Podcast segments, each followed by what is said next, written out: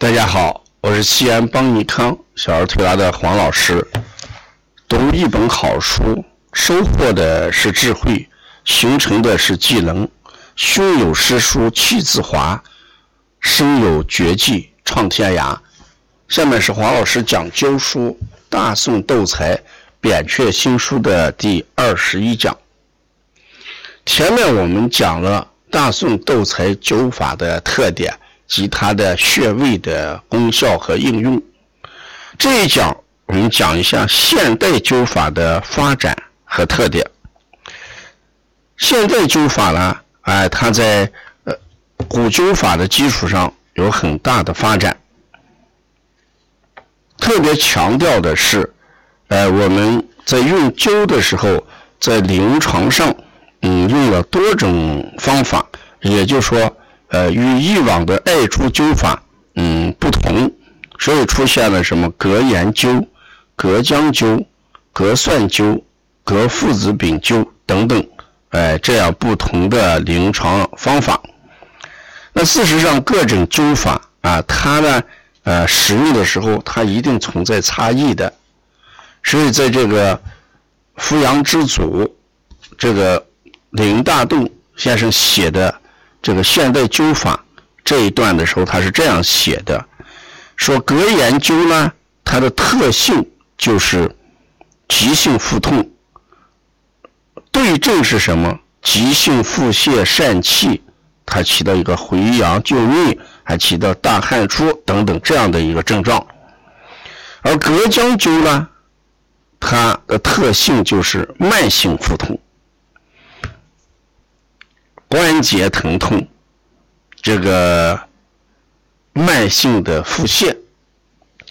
隔蒜灸它的特性是疮疡初期对治的时候，呃，比如说这个呃毒虫咬伤，疮疡初期裸痢肺痨，腹中肿块，啊，隔附子饼灸的话是疮疡久不收，内蒙火虚。所以他把这些东西呢做了一个对比，给我们讲出来。特别强调隔盐灸常用的穴位就是神阙穴，用盐把肚脐呢铺满，再放灸粒在盐上面，这就是隔盐灸。刚才讲了它的特性就是治疗呃急性的腹痛，除了治疗急性腹痛以外，隔盐灸还治疗腹泻。拉肚子、疝气，尤其对疝气的话，隔盐灸神阙，呃，效果是非常好的。另外，大汗出的时候也可以使用隔盐灸，因为大汗出代表身体急需，阴液没有办法收敛，所以往外流。这时候用隔盐灸就会起到了回阳救命的作用。隔姜灸呢，它治疗的是慢性的腹痛。隔姜灸应用比较广，在身上很多不舒的地方可以用到。一般呢，把姜呢贴成薄片啊，放在需要灸的地方。如果怕太热，姜片可以贴厚一点，然后在姜片上放这个麦粒灸啊，通过这艾草的灼烧产生热力，把姜的热力带下去啊。所以隔姜灸啊。通常治疗慢性腹痛或者慢性腹泻，以及关节疼痛、关节僵硬等疾病。隔蒜灸和隔附子灸这两种呢，都是疮疡溃烂的时候。当疮疡溃烂刚开始发生的时候，我们可以用隔蒜灸。如果疮疡溃烂已经很久了，没有办法收口了，这时候我们用附子饼来灸啊，还可以在毒虫。咬伤、呃肺痨、裸痢，以及腹中有硬块的时候，可以把大蒜切成薄片放在患处，再把灸粒放在姜片上。嗯，至于经久不愈的疮疡，我们可以用隔附子灸。另外，命门火衰、灸关元气海的时候，也可以用隔附子灸。隔附子饼灸，把附子做成一个饼，放在这个灸的地方就可以啊。这就是我们讲到的现在灸法的一些特效。另外，我们谈到灸法的预防作用的时候，他谈了这么几点啊。灸法的预防作用，第一，预防中风。有些人这个易中风的体质，可能是心血管哎不太好，或者有三高。要预防中风，我们一般就灸足三里和悬中穴。足三里是胃经上的穴位，呃，悬中是胆经上的穴位。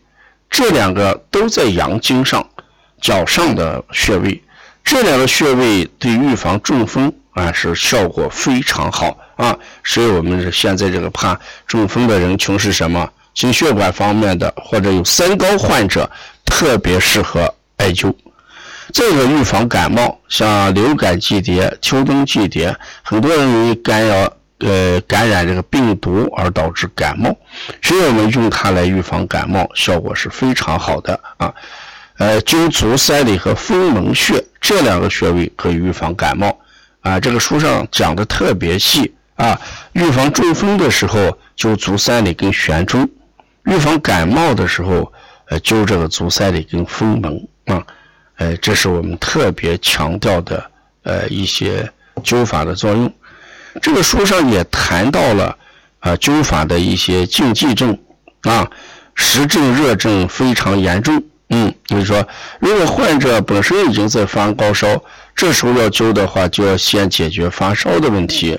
有人说可不可以用热来克热？这个必须做判断啊，呃，是不是真寒假热？如果有真寒假热的话。啊，才可以用灸法。如果真的是湿热的话，直接艾灸也会出问题啊。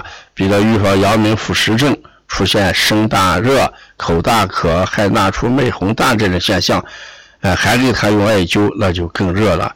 所以上热下寒，这属于真寒假热，可以艾灸的。所以说，对湿症跟热症，我们要做一个判定。第二个是颜面、五官以及血管、心脏位置怎么办？这些位置比较这个呃危险。呃，如果真的在颜面、五官处要灸的话，至少要透过呃一支针来灸。我们可以在颜面、五官扎针，然后在针上点上艾草。但是呢，有一点大家要注意，有些大血管、大血管的地方，特别是心脏的地方，万万个不可以用灸法。因为大家用艾灸的时候一定要避开这些地方。此外，像我们的人迎呀、睛明呀、睛菊呀、乳中呀、哑门啊、风府这几个穴位，最好不要灸，都是比较危险的。第三一个呢，孕妇的腰底部，因为孕妇的包宫啊正在孕育宝宝，所以这个部位也不能灸啊。孕妇手上和脚上是可以灸的，腰底切记不要灸。第四，外感热症。感冒之后发高烧这种情况也不要灸，以上四种就是常见的灸法的禁忌症。当然，在这个《扶阳之祖》里面，他对灸法的禁忌症是这样提到的啊。这是我们讲到的现代灸法的特点和它的一些呃预防功效。嗯，呃，《扁鹊新书》啊，是值得我们去推广和弘扬的一本。呃，民族瑰宝啊！如果要了解后面的一些扁鹊新书的内容，我们还安排三讲啊，给大家讲完。一个是讲一下扁鹊新书中的丹药的问题，另外一个讲一下扁鹊新书对于对我们的启示和发未来的发展。第三个，第三个再讲一下窦才先生常用的方地。这期总共安排二十四讲啊。要了解后面的三讲，敬请关注，谢谢大家。